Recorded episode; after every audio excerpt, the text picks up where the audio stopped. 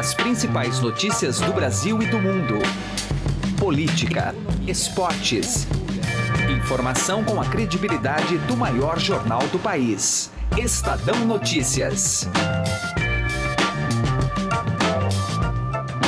Olá, eu sou Gustavo Lopes e está começando a partir de agora mais uma edição do Estadão Notícias, nosso podcast com análises, entrevistas e informações sobre os temas mais importantes do momento no Brasil e no mundo. O ministro Gilmar Mendes recebeu em seu gabinete a reportagem do Estadão e opinou sobre temas sensíveis à sociedade brasileira.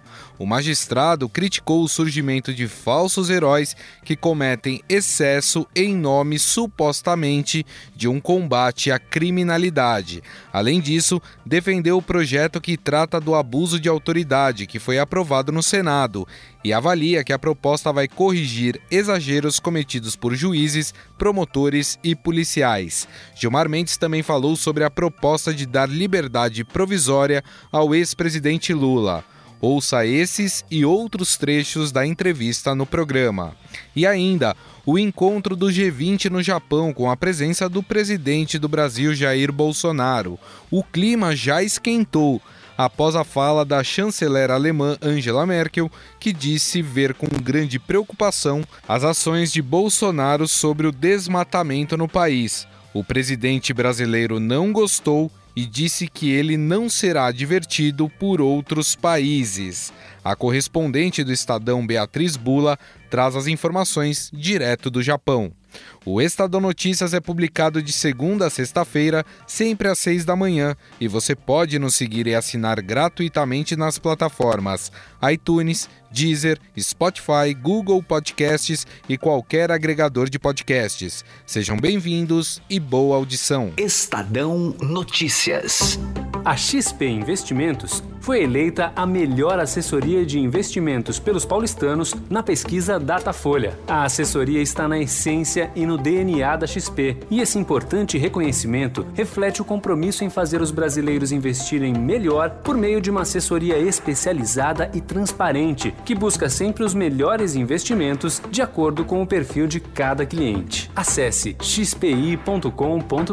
XP Investimentos, mudando para sempre seu jeito de investir. Estadão Notícias.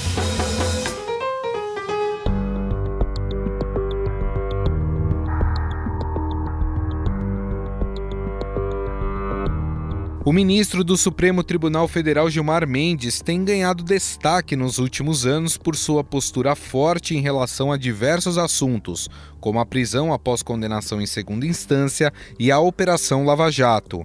O magistrado recebeu a reportagem do Estadão em seu gabinete com exclusividade sobre a sua última decisão de propor uma liberdade provisória ao ex-presidente Lula, enquanto aguarda o julgamento de suspeição do juiz Sérgio Moro, Gilmar Mendes nega que tenha tentado dar um golpe.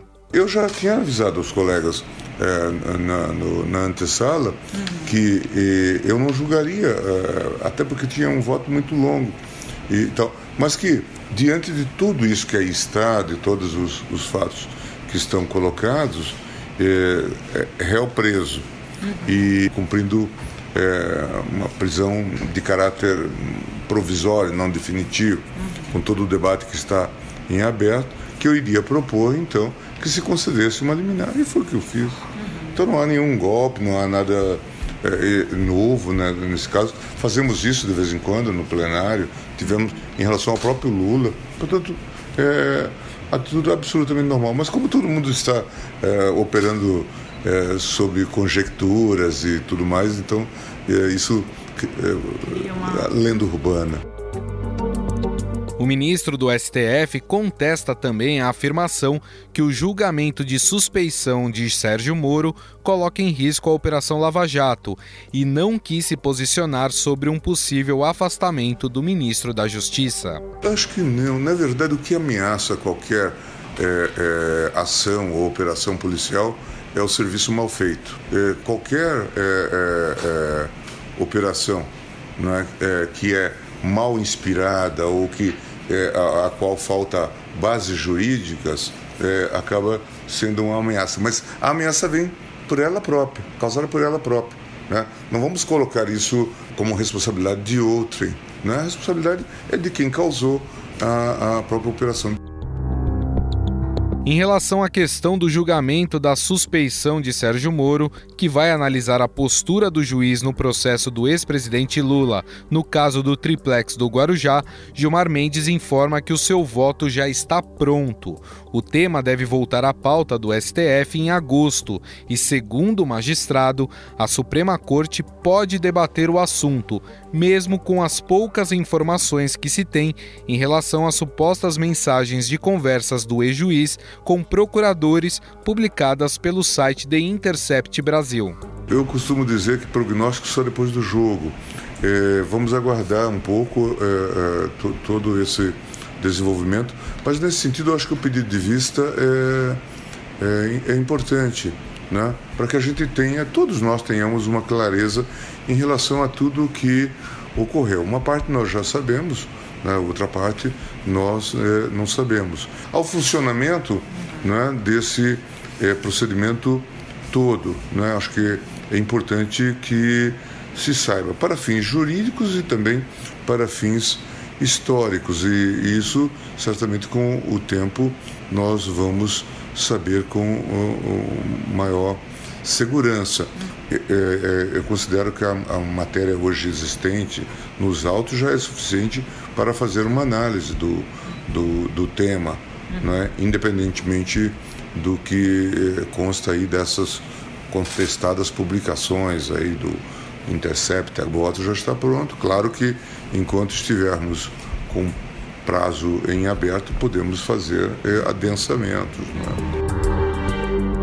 Ao falar sobre o fato de Sérgio Moro ter se tornado um herói para muitos brasileiros, Gilmar Mendes afirma que é preciso encerrar o ciclo de falsos heróis, mas disse que não coloca o ministro nessa lista. Se eu fosse listar é, é, todos esses episódios, né, nós teríamos vários, vários desses personagens aí, é, que hoje já não são mais lembrados desde lá atrás, procurador Luiz Francisco, Guilherme Shelby, né, todas essas, o delegado Protógenes, em suma, é, vários desses personagens é, que a mídia em algum momento é, é, transformou em, em, em, herói.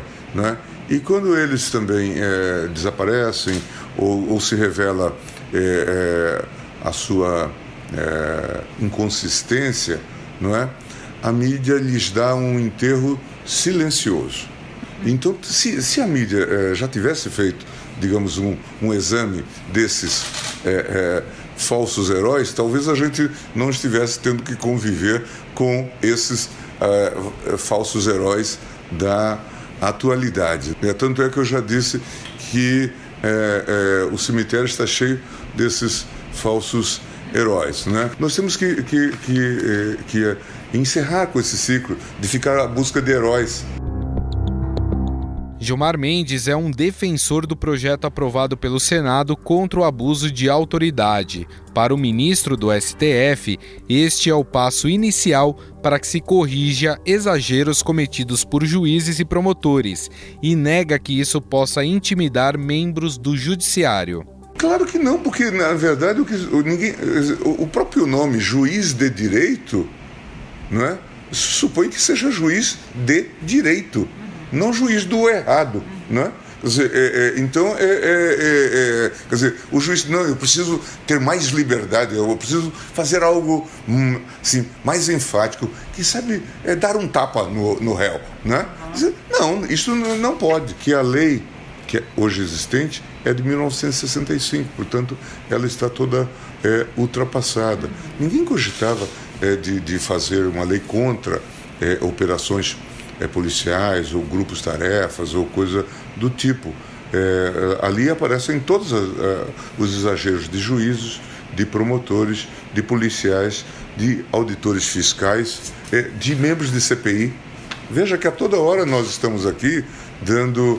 É, eu mesmo dei várias liminares contra a condução coercitiva, tal como nós fizemos no plenário, é, de, de, de, de, é, de, de, depoentes em CPI, é, ou mesmo para assegurar o direito ao silêncio. Não é? A mim me parece que isso, inclusive, é um instrumento de reequilíbrio desta relação, que é, é, é de hipossuficiência não é? do, do, do cidadão vis-à-vis -vis as autoridades.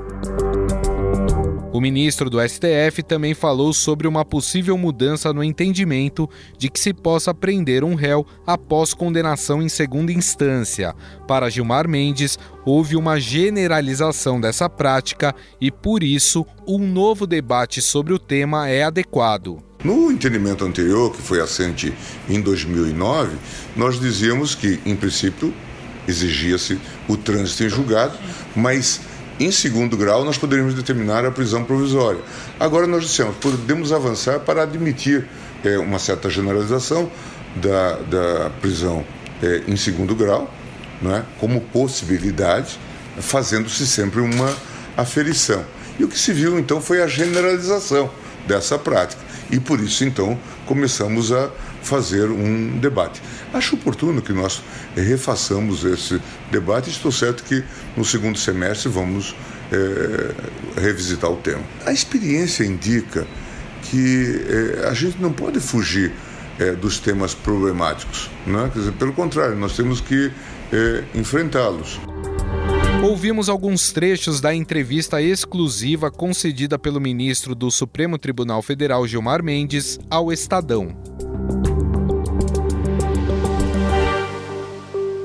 Estadão Notícias.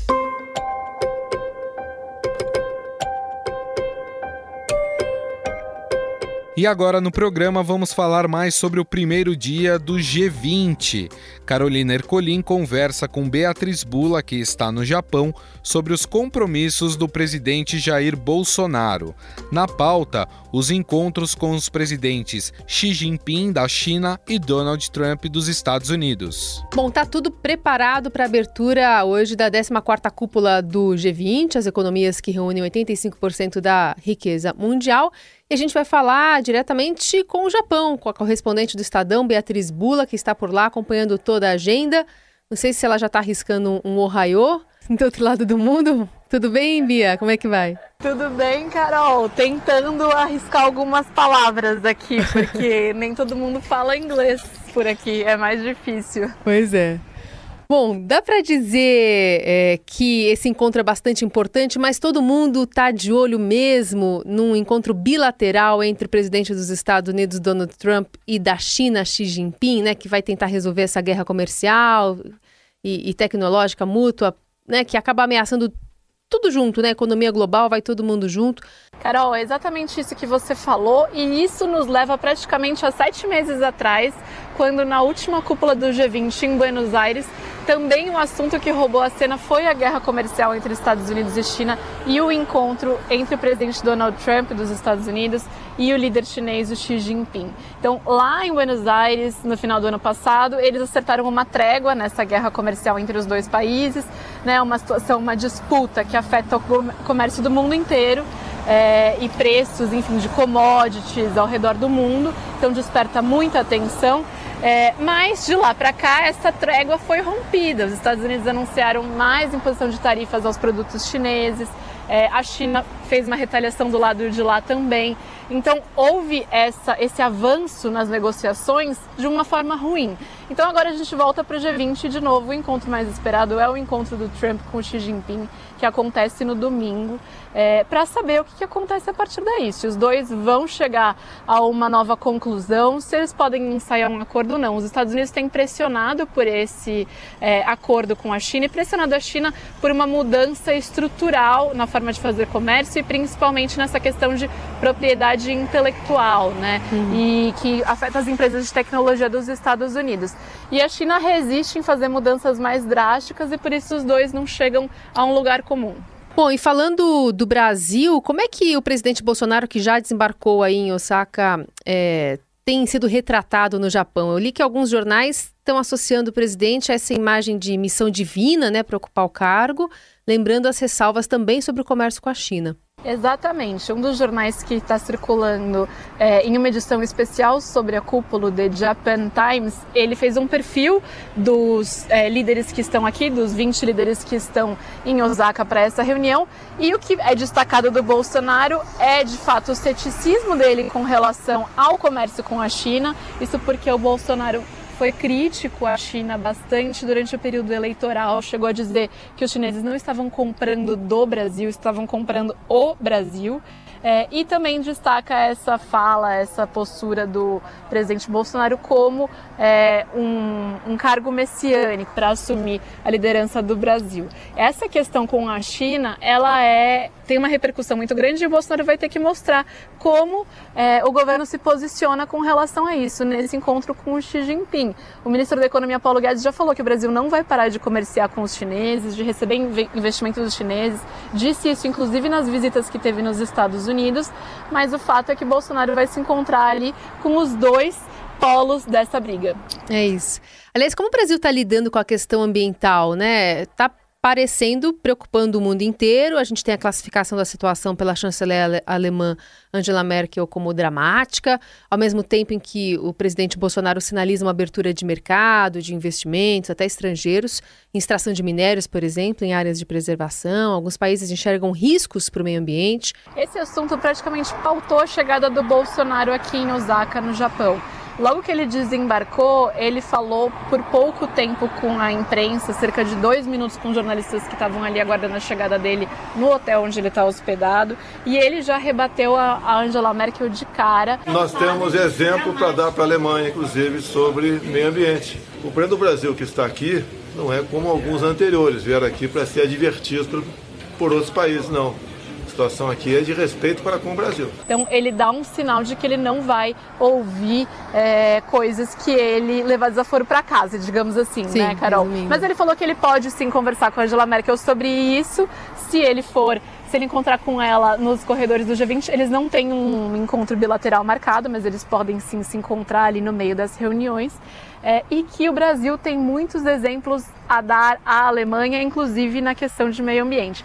E aí depois o general Heleno, né, ministro do Gabinete de Segurança Institucional, ele comentou isso e disse que essa preocupação da Alemanha e de países europeus com as florestas brasileiras, na verdade, tem um viés é, comercial. Ele falou que esses países querem explorar a riqueza comercial do Brasil no futuro e é por isso que eles estão se preocupando com a preservação agora. O Brasil é um dos países que mais preserva o meio ambiente no mundo. Quem tem moral para falar da, da preservação do meio ambiente do Brasil? Esses países que criticam vão procurar sua turma. Foi essa a justificativa do general Heleno. É. Bom, ainda falando um pouquinho mais sobre a agenda do presidente Bolsonaro, a gente mencionou duas reuniões que ele tem agendadas, né, com Xi Jinping e com Trump. Além disso, o Mohammed bin Salah também é, deve se encontrar com o presidente Bolsonaro, alvo de bastante polêmica, envolvendo o jornalista Jamal Khashoggi. E Venezuela também será assunto de uma pauta paralela, digamos assim, né, do G20. Sim, exatamente. O encontro com o príncipe da Arábia Saudita, do Bolsonaro, ele também, é, além de ser polêmico pela figura é, do líder da Arábia Saudita em si, é, ele também traz um tema aí de bastidor que vai ser muito falado no G20, que é a situação no Irã e o conflito entre Irã e Estados Unidos. Tem uma escalada de tensão entre os dois países é, desde maio, mas que se acentuou muito nesse mês de junho com o um ataque a dois petroleiros no Golfo Pérsico. É, e os Estados Unidos e a Arábia Saudita têm tomado posições aí com relação ao Irã que tem gerado uma pressão maior sobre o Irã. Então, essa reunião do presidente Jair Bolsonaro também é, com o príncipe da Arábia Saudita, ele deve ter esse panorama por trás e a gente precisa ver como o Brasil vai se colocar nessa questão que é muito sensível para os Estados Unidos atualmente. É, vai haver um encontro do Grupo de Lima, aquele bloco de países que faz pressão pela transição de governo na Venezuela e pelo fim do regime chavista, do governo do Nicolás Maduro.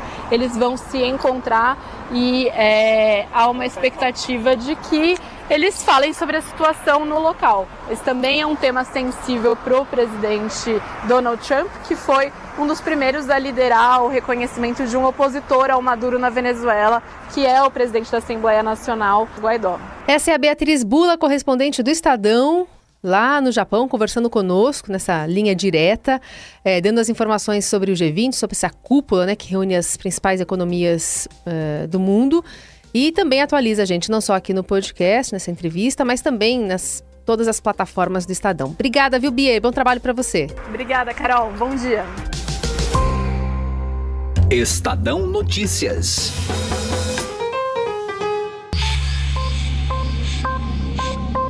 Direto ao assunto, com José Neumann e Pinto.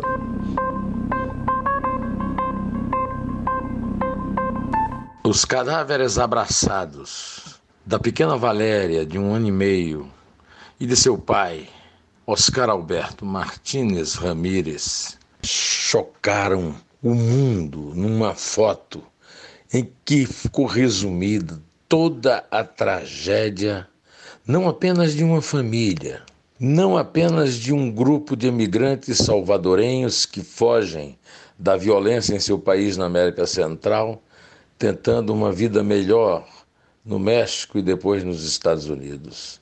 A travessia mal sucedida de Oscar e Valéria do Rio Grande é a história das guerras, é a história das lutas ideológicas, da violência de governos ditatoriais e da enorme diferença de renda entre os países pobres e os países ricos. A pequena Valéria morreu porque tentou voltar a ficar com o pai dentro d'água quando ele já tinha atravessado o rio com ela e é colocado na outra margem. Na margem oposta, Tânia Vanessa, a mãe, viu os dois morrerem. Trata-se de uma emoção enorme das pessoas que sofreram com a morte do pai e da filha, mas também inócua. Nada será feito de relevante para mudar a situação desses imigrantes, desses países dominados pela violência, da tirania ideológica e da pobreza violenta também do mesmo jeito. Agora, uma coisa é certa: é um toque de humanidade no meio da insensibilidade de muitos que olham a foto até com desprezo, como se fossem seres humanos insignificantes. Não são. Não há ser humano insignificante. Todo ser humano que morre mata um pouco da humanidade como dizia o poeta inglês. José Neumann e Pinto, direto ao assunto.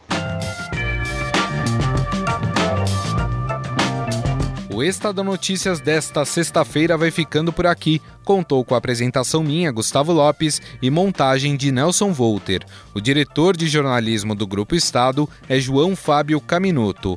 Mande seu comentário e sugestão para o e-mail podcast@estadão.com. Um abraço e até mais. Estadão Notícias.